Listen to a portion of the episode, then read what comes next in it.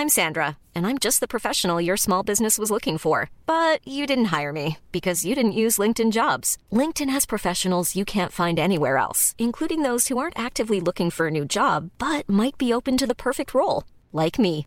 In a given month, over 70% of LinkedIn users don't visit other leading job sites. So if you're not looking on LinkedIn, you'll miss out on great candidates like Sandra. Start hiring professionals like a professional. Post your free job on linkedin.com/people today.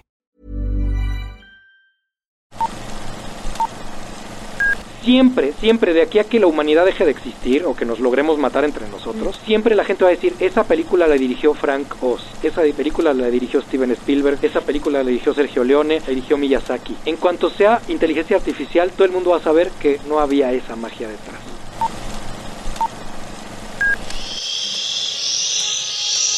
Apaga el celular y guarda silencio durante la función. Hay mucho que ver. 3, 2, 1. Hola amigos de Que Ver 321. Primero que nada, feliz año nuevo porque este es el primer podcast de 2024. Muchas gracias por acompañarnos a los que estuvieron el año pasado y a los que se están sumando, pues esperemos que les guste.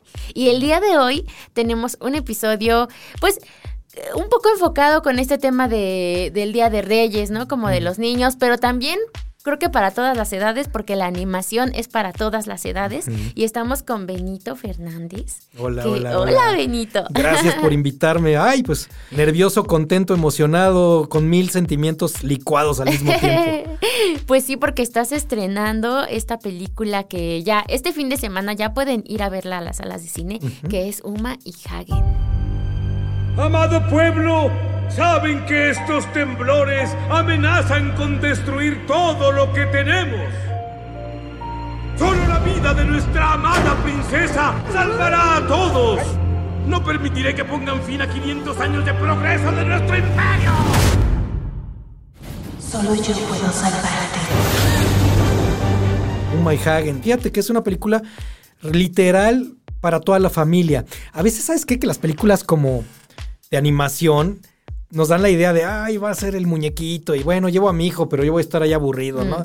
No, aquí, y ya lo hemos visto con, los, con el público que ha tenido oportunidad de verla, tiene algo para todos, tiene algo para sí, para los pequeños, pero tiene algo para los papás e incluso para los abuelitos. Tiene mensajes muy padres y tiene momentos agridulces. ¿Qué es lo que hace el cine? Pues un arte, ¿no? Que realmente te mueva hilos del corazón para toda, para de verdad para todas las edades. Es, es algo que, que me esforcé mucho en que funcionara como entretenimiento de verdad para toda la familia y sí, sí lo logramos. Y hay varios temas. eh, por un lado, pues esta parte como de la animación mexicana, ¿no? De, de estos proyectos que creo que dentro de todo tampoco es como que veamos tanto. Y también está esta parte de, si ustedes van a ver este los carteles, el tráiler, se darán cuenta de que es diferente, ¿no? O sea, visualmente es diferente como este mundo prehispánico. A ver, tú cuéntanos un poquito de dónde surge, De- ¿no? Esta historia. Fíjate que son, son tres elementos que, que hacen Uma y Hagen. Uno era la premisa, ¿cómo sería una civilización prehispánica, maya, mesoamericana?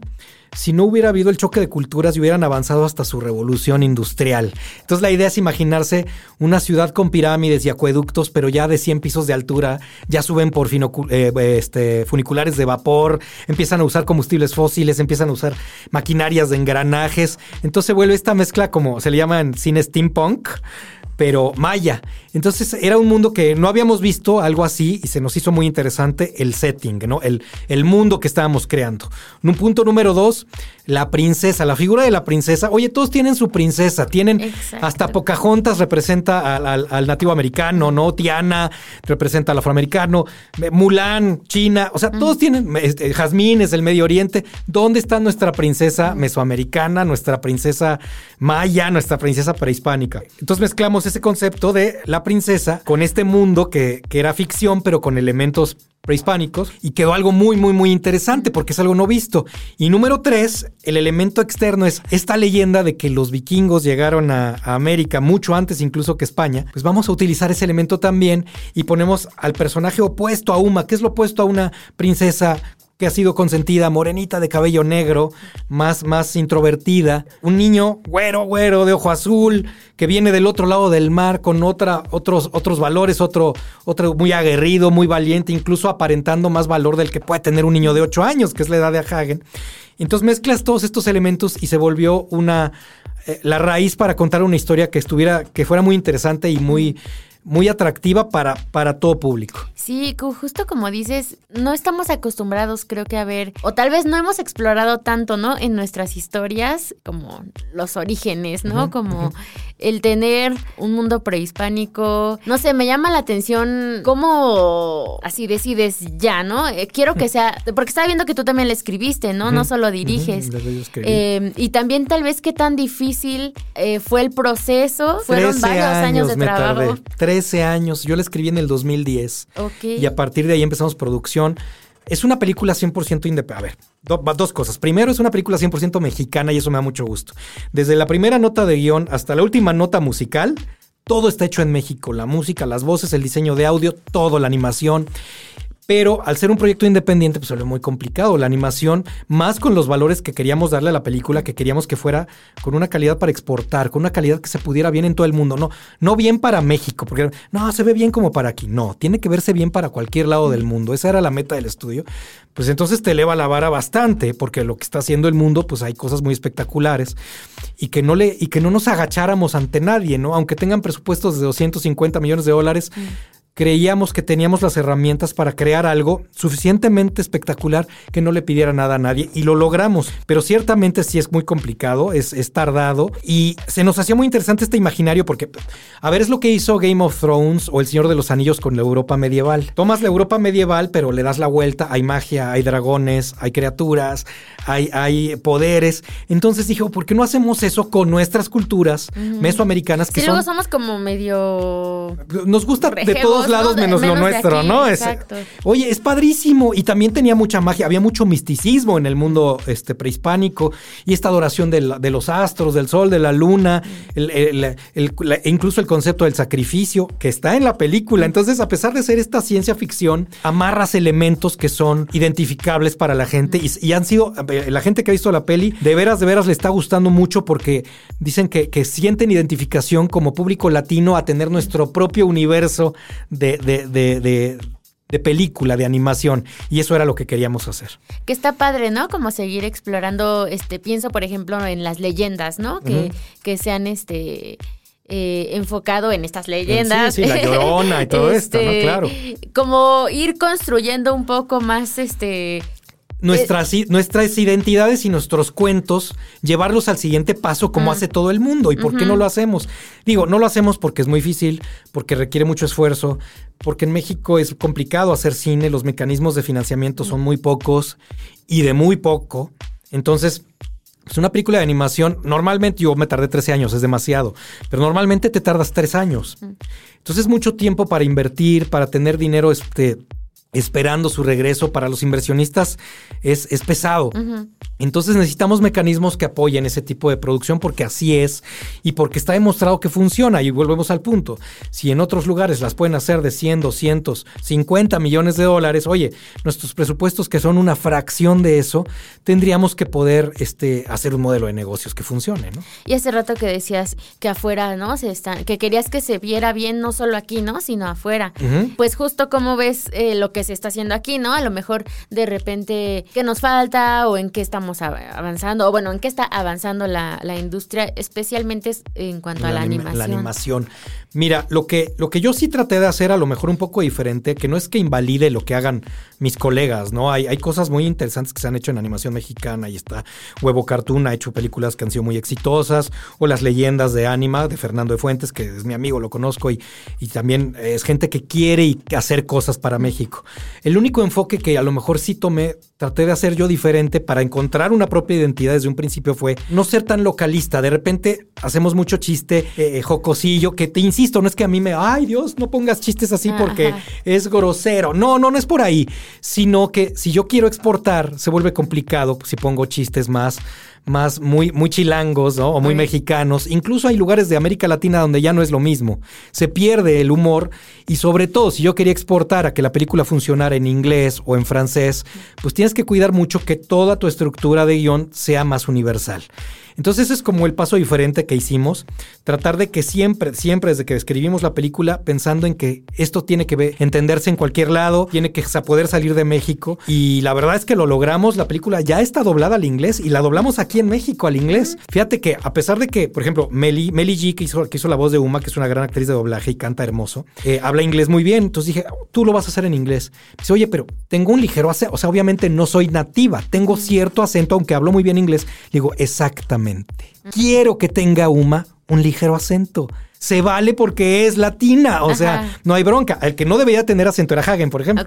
Porque Hagen sí siendo la figura que viene como de Europa, mm. pues sí debería de hablar más perfecto inglés. Y se fue una bronca porque tuvimos que encontrar un, chamaquito que tuviera inglés perfecto y lo logramos y fue, ay, qué cansado. Bueno, pero ya está en inglés la película y vamos, ya la, la, tomó Sony. Sony Pictures tomó la película para su distribución después de cines en los siguientes medios, que pueda ser plataformas o otras cosas para toda América, y ¿eh? no solo para México, para desde Estados Unidos hasta Patagonia, la tomó Sony. Entonces eso también es mucho orgullo para nosotros decir, oye, es una película independiente que, que se hizo aquí en México y que le está tomando Sony. Bueno, quiere decir que algo hicimos bien, ¿no? Y que justo con las plataformas pues ya puede llegar a todos lados. Es, es que sabes que me llegan cartas de, de veras, ¿verdad? Cada semana nos llega de, de Argentina, de Chile, de Perú, de Bolivia, de, de, Venezuela, de Cuba, nos han llegado, oye, ¿será que llega a este país? ¿Podrá ver? Y los cines es complejo, es más complicado. Y teniendo la opción de las plataformas vamos a llegar a toda esa gente que de verdad están con muchas ganas de verla. Oye, justo porque este, le apuestan también como que al cine, ¿no? Creo que este año fue que salió todavía una de huevo Cartoon que, que ya se fue directo a plataforma, ¿no? Sí, sí salió directo a plataforma. ¿Cómo es que deciden esto y también qué tan difícil puede ser, ¿no? El arriesgarse las salas. Yo siempre las, o sea, yo soy cineasta. Antes que animador soy cineasta. Amo el cine. Amo la estructura del cine, amo los efectos del cine, amo el cine desde el italiano clásico, desde Sergio Leone hasta Ingmar Bergman de guionismo. O sea, me amo el cine. Entonces, pues quieres ver tu película en el cine. Pero ahí te va lo que la, la jugarreta que nos hizo la vida. Justo cuando acabamos la película, justo acabando de haciendo la, grabación ya del doblaje, está ya la pandemia. Mm. Se mueren los cines durante dos años. Literalmente desaparece la industria del cine. Durante dos años no había cines en México y en el gran parte del mundo. Entonces era o vamos directo a plataformas o esperamos a ver si esto se normaliza. Y pues otra vez apostar una vez más, decidimos esperar. Ahorita ya se va normalizando la situación del cine, ya empieza a haber otra vez blockbusters, ¿no? A Spider-Man le fue muy bien, a la de Eugenio Herbes le fue fabuloso apenas que acaba de salir. Entonces creemos que ya era un momento para intentarlo y pues encontramos una distribuidora que nos tiene fe, que es Cultun y que bueno, nos, nos colocan en cerca de 500 salas. Es un estreno importante para película mexicana. De verdad es difícil encontrar esos espacios para una película independiente independiente mexicana. Entonces, creo que valió la pena esperar. Y bueno, ahorita que estamos ya en, pantalla, pues es donde está la moneda en el aire y donde de verdad invito a todo tu, a tu auditorio. Eh, váyanla a ver, ténganle fe. De veras, se van a, eh, les, va, les va a sorprender. Se los prometo que no han visto algo así. Y si son fans de la animación, no sé, tipo japonesa, Caballeros del Zodiaco, Dragon Ball, Demon Slayer, les va a gustar mucho porque tenemos una mezcla de estilos entre el estilo japonés y el estilo como americano de estas caricaturas de Batman, ¿te acuerdas? De las de Batman cuadradito de los 90 Estamos como en medio de esos dos estilos, con un estilo propio, pero que es muy llamativo y que tiene una calidad que, como sí te digo, compite con cualquiera. Justo te voy a preguntar a lo mejor en qué te inspiras, ¿no? Y a la hora de a lo mejor dirigir, ¿no? Al equipo, eh, ¿qué es como lo que tenías en mente? Si había algunas referencias. Nuestras dos inspiraciones son, uno, Miyazaki, que es el animador el mejor animador vivo que existe, él es un genio, tiene una capacidad de crear mundos, fíjate de dónde viene la influencia de crear un mundo nuevo. Miyazaki cada película crea un mundo nuevo, extraño, pero que a la vez sientes real de alguna forma. Entonces hacer eso no es fácil. Entonces eh, eh, eh, me encanta su color, me encantan sus personajes y mezclado con esta precisamente esta influencia del Batman de los noventas, este Batman de, diseñado por Bruce Timm, que, hacía la animación como de muy pocos trazos, pero muy expresiva y con guiones mucho más intensos, mucho más eh, fuerza, que a veces acaba el capítulo y tú te quedabas así, casi casi con el moco aguado ahí. Entonces, este, estamos en un punto medio de todas esas influencias y obviamente teniendo un estilo propio, ¿no? Porque tampoco se trata de copiar. Ni voy a poder copiar a Miyazaki, ni voy a, ni quiero copiar a, Bruce Timm. Encontrar tu identidad basándote obviamente en, las, en, en- los genios que te llevaron por este camino, ¿no? También a la par, no sé cuáles son esas películas animadas o series animadas que, que para ti, tal vez no específicamente que se vean en este proyecto, pero que para ti han sido importantes y, y a lo mejor te llevaron a, a querer este, dirigir una película como Eh, esta. eh, a mí, mira, la, la de Estudio Ghibli, que curiosamente no la dirigió Miyazaki, pero sí es de Estudio Ghibli, que me, que me marcó mucho, es La tumba de las luciérnagas, no sé si la has visto. Sí, sí, Está todos lloran como- no, con no, esa. bueno, es, todos es- lloramos. es que esa es una película live action hecha en animación. No es una película para niños, ni familiar. Es una película durísima, o sea, lo- ¿cómo se llama? Este, la, la de Pedro Infante de nosotros los, nosotros los pobres se queda corta contra la tumba de las luciérnagas, ¿no? Y este, y también de Miyazaki, el primer trabajo que a mí me, y estaba yo niño cuando pasó eso en la tele, era una animación que se llamaba Conan Future Boy. Conan el niño del futuro, le pusieron en América Latina. Es poco conocida ahorita, pero era un niñito que era un mundo distópico del futuro pasado con edificios enormes de metal, muy raro después, como después del apocalipsis. Y eso a mí me, me, me dije, esto es un sueño, yo quiero hacer algo así. Entonces, sí, definitivamente Miyazaki tiene mucho que ver con influencia mía. Y segundo, sí, es definitivamente este, eh, eh, este Batman de los noventas, que para mí es la mejor animación que se ha hecho en, en, Estados Unidos en, en cuestión a contar historias, en cuestión a guiones y a ser atrevidos, porque vamos, llegaba a haber pérdidas reales en una caricatura para niños, entre comillas. Entonces yo decía, oye, se puede entonces, ¿no? Y vamos, eh, eh, el tipo de guion que quisimos hacer era estos guiones que lograba hacer John Lasseter cuando empezaron las películas de Pixar. Que si tú te acuerdas, las películas de Pixar, sobre todo las primeras, a los niños los entretienen mucho, pero a los papás estás chille y chille y te hacen Sí te sentir. pegan, y ajá. los van a quemar a los juguetes. Y, O sea, horrible, ¿no? O el principio de Op, que es un drama eh, horroroso. O la misma, la historia de Wally, ay, qué bonito el robotcito y la cucaracha, cuando estamos hablando del fin de la humanidad, Ajá. básicamente. Entonces ahí yo aprendí que se pueden contar temas muy profundos, pero nada más hay que saberlos envolver en un empaque bonito para toda la familia. Entonces se puede, se puede hablar de un señor que se, que su amor de su vida y que toda su vida se arruinó porque murió su esposa y nunca pudo tener hijos. Oye, ¿eso no es tema para una película de animación? Pues claro que lo es, porque es el principio de Op, ¿no? Entonces, el guion de Uma y Hagen tiene estos elementos donde los niños se divierten, tiene color, tiene. Pero hay mensajes duros. Y cuando la veas, vas a ver que cuando la vayas a ver, tiene momentos agridulces, pero necesarios para el guion. Y la gente sí, sí me saca la lagrimita. Ya lo vimos que sí salen. Nos ay, me la pasé llorando, ¿verdad? Te dijeron, aquí está Gabriel Claudón, el director de producción. Ahí le dijeron des- después de una de las, de las premiers, no, me, me estuve llore y llore, pero de emoción, de que me sacaste sentimientos. Creo que ese es el trabajo de un director.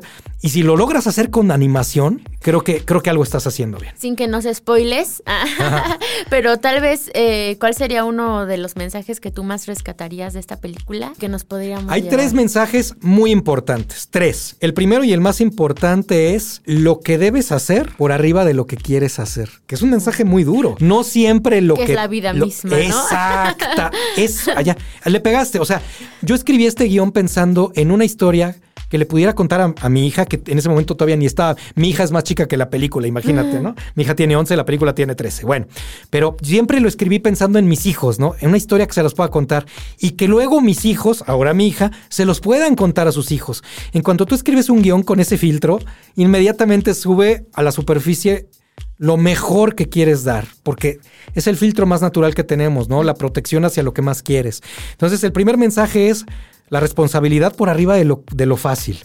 El segundo es gentes diferentes como lo son Uma y Hagen, una princesa y un vikingo, unidos salimos adelante. Si nos dejamos separar, nos va a cargar el payaso, ¿no? Eso es un mensaje que tiene mucho que ver con la actualidad, de que tenemos que aprender de las diferencias y no solamente el encontronazo y la, la demonización del diferente sino aprender de las diferencias. Segundo mensaje. Y el tercero, muy hilado en la historia, tiene un mensaje ecológico de cuidar el planeta, de cuidar los recursos naturales, pero no de discurso. ¿Sabes? Que a mí no me gusta cuando en las películas siento que me están regañando. Ah, o sea, de sí. perdón, ¿no? O sea...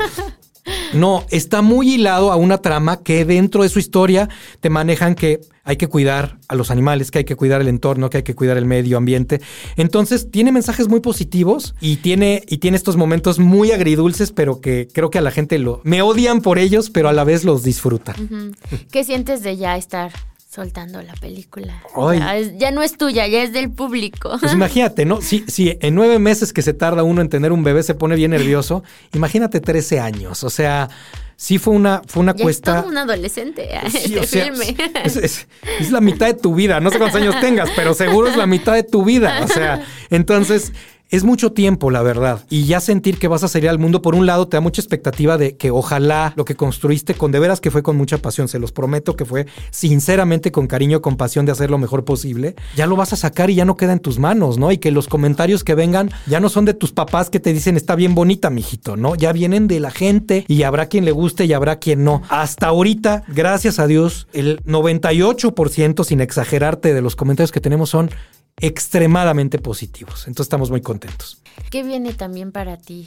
Me imagino que, bueno, ya debes de estar en otros proyectos porque ya fueron 13 años. Sí, sí, claro. Este, pero porque pues justo estamos arrancando el año, ¿no? Entonces tal vez eh, para ti... ¿Qué? ¿Cuáles son los ¿cómo siguientes? pinta este 2024? 24. Qué horror. Pues mira, es diferente y es lo mismo porque soy muy terco. No, mira, ya que hablamos de este universo, creamos un universo tan, tan único, que de veras es tan rico y con tantas opciones a, a contar aventuras, que para mí sería una tontería abandonarlo. Y ahí te va. Desde que yo escribí el guion de Uma y Hagen, lo pensé como trilogía. Desde el principio, ¿eh? desde hace 13 años, yo siempre pensé en tres actos. ¿Por qué? Porque si tú escribes eh, el segundo acto, ay, ya pegó tu película, ahora invéntate la segunda parte, se siente parchada y ahora revívete ese porque Sí, ya lo habías matado. cosas, ¿no? Sí, sí tienes que empezar a sacarte cosas de la manga. No, desde un principio está estructurada para ser una trilogía. Entonces lo que queremos es completar nuestras tres películas. Vamos, cosas que aparecen en la 1, no voy a spoilear, pero varias cosas que aparecen en la 1 ya tienen que ver con la 2 y hasta con la 3, aunque no vas a sentir que te haga falta. O sea, eh, lo logramos hilar otra vez. Hay que ser muy, muy prudentes en tampoco decirle a la gente que le estás contando algo incompleto. La 1 es una obra completa. ¿no? Y si yo me muero mañana, toco madera, eh, funciona como película y así se queda. Pero si tenemos la oportunidad, tenemos la 2 y tenemos la 3 para seguir contando estas aventuras. Que ya están los guiones.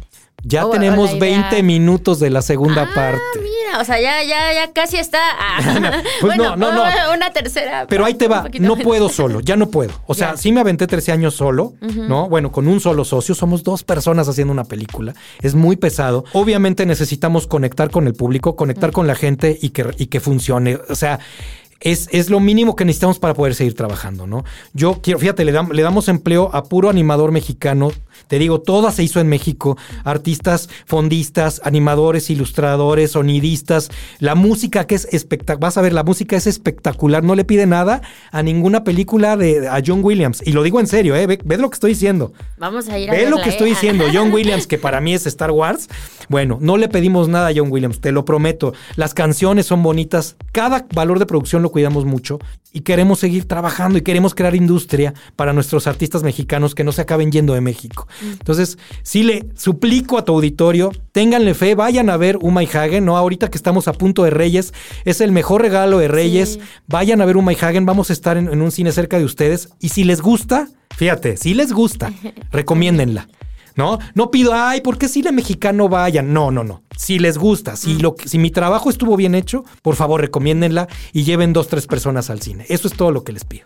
Y ojalá que siga habiendo más este proyectos eh, animados, ¿no? Ay, Eh, sí, sí, sí, sí, no, no, no, mira, México va para arriba. Sabes que Guillermo el Toro ha hablado mucho, es él ama la animación. Entonces yo tengo mucha ilusión de que él ojalá llegue a ver mi película. Me, me ilusiona mucho esa idea porque creo que le va a gustar mucho. Tiene muchos elementos que a él le gustan de ficción y de fantasía, Fantasía. mezclada con realidad. Creo que le va a gustar.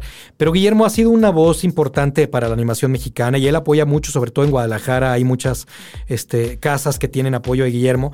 Eh, eh, yo creo que tenemos un gran camino que recorrer pero sí no hay que quitar el dedo del renglón de que todavía estamos en su vida y que está costando mucho trabajo.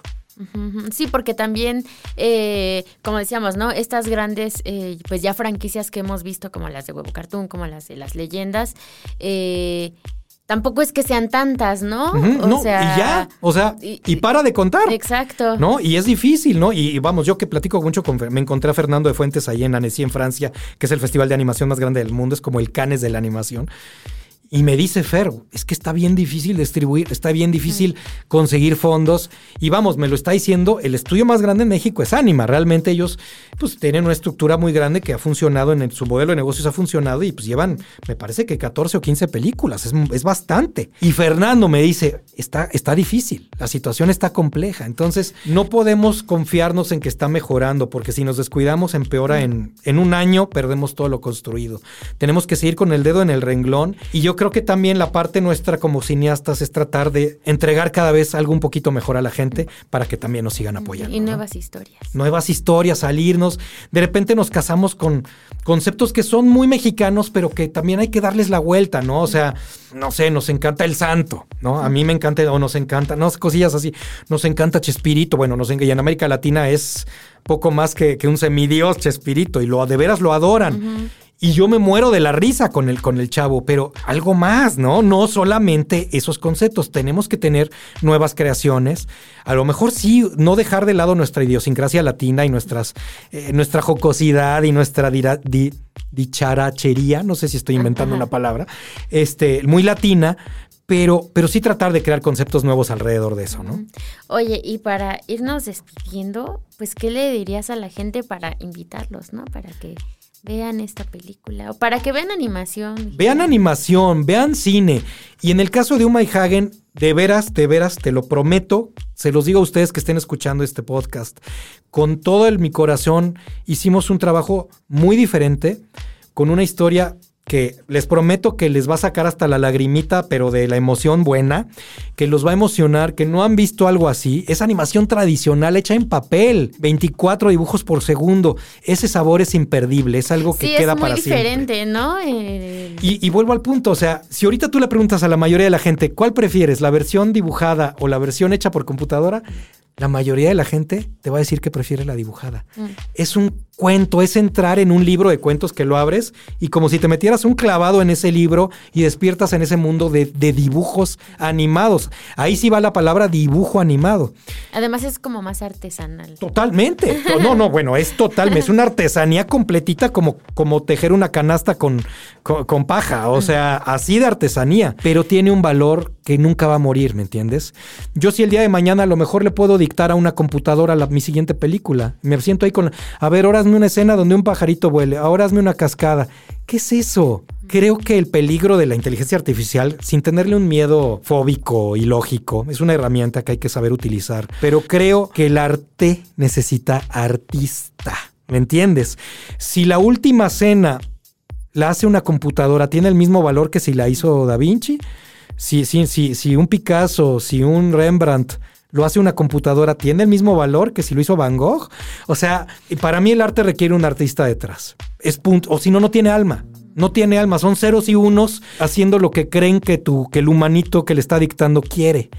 Y creo que si nos quitamos a nosotros mismos de la ecuación, estamos cometiendo una especie de suicidio artístico bastante Nos tonto. estamos quitando chamba, ¿no? Nos estamos quitando. mismos. Mira, yo digo esto, ok, al rato que las computadoras hagan las películas, pero que las vean otras computadoras y ya el humano ya estamos de más, nos quitamos, ya mejor, mejor nos tiramos todos al pozo, porque ya mejor que las computadoras lo hagan, que los vean otras y nos quitamos de en medio porque ya estorbamos a nuestro propio progreso. Se me hace un poco, insisto, suicida y un poco estúpido, la verdad. Y ya hay varios, bueno, no recuerdo si películas, pero al menos cortometrajes ya hay con... Con el- sí, claro, con inteligencia artificial. ¿no? Claro, a ver, vuelvo al punto. Si hay un chavito que, que la única herramienta que, que tiene es una máquina que pueda hacerle esto, a lo mejor es bueno que la pueda utilizar. Pero sí tenemos que tener muy claro que esa manera de arte, a final de cuentas, es un proceso hecho por, por, por chips, por ceros y unos, y que no tiene detrás eh, eh, más creativos que, que- que una serie de algoritmos que, y unas bases de datos de donde toma y roba, porque la inteligencia artificial, a final de cuentas,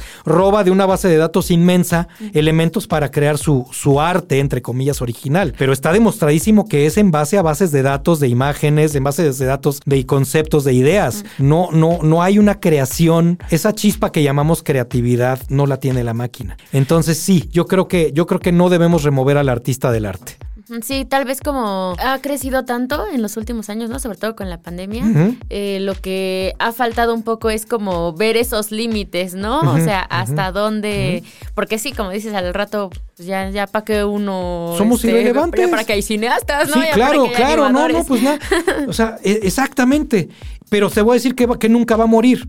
La gente que ve una película, El bueno, el malo y el feo de, de- de Leone, o, o cualquier Cinema Paradiso, o Tiburón de Spielberg, o cualquiera, cualquier película que te encante, ¿no? La que sea, ¿no? No tiene, ahorita dije grandes, pero puede ser cualquier película que tenga la tiendita del horror, la que tú quieras. Siempre, siempre, de aquí a que la humanidad deje de existir o que nos logremos matar entre nosotros, que vamos bien, siempre la gente va a decir, esa película la dirigió Frank Oz, esa película la dirigió Steven Spielberg, esa película la dirigió Sergio Leone, la dirigió Miyazaki. En cuanto sea inteligencia artificial, todo el mundo va a saber que no había esa magia detrás. Entonces creo que ese es uno de los valores que estamos tratando de conservar con hacer la, animación tradicional, es que haya arte detrás del artista y que dentro de 100 años, si alguien ve Uma y Hagen, uy, esa película la hicieron todavía dibujada en papel, ¿a poco todavía no había inteligencia artificial? No, fíjate que ya empezaba, pero no quisieron. Para siempre va a quedar eso. Aunque yo no esté, aunque ya no esté mi hija, aunque ya no estén mis nietos, eso es algo que queda para siempre. Perfecto. Oye, Benito, me dio mucho gusto platicar contigo. ya, ya nos convenciste de ir a ver la película. Espero que los que nos estén escuchando también vayan. Si no es este fin de semana, los días siguientes va a estar en cartelera. Sí, sí, sí, por favor. Y, y también pendientes después cuando este, si A ver llega qué alguna, siga. a ver alguna plataforma o, Sí, o- claro. o de la segunda película, de la tercera o de la serie. Eso, eso. Y sobre que todo, si salen del cine, amigos, y les gustó lo que hicimos, por favor, recomiéndenla. Eso es lo que les pido. Si les gustó mi trabajo, recomiéndenlo para poder seguir trabajando. Eso es todo. ¿eh? Muchísimas gracias por tu espacio, a tu auditorio y, y- y por recibirnos aquí en, esta, en este edificio histórico de, de- de las noticias que platicamos, que siento que estoy en el diario El Clarín de Peter Parker. ¿eh? Un abrazo. Perfecto, pues muchas gracias. Esto fue Que Ver 321 y nos escuchamos la siguiente semana. Adiós.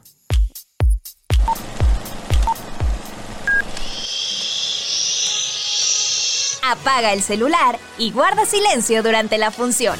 Hay mucho que ver. 3, 2, 1.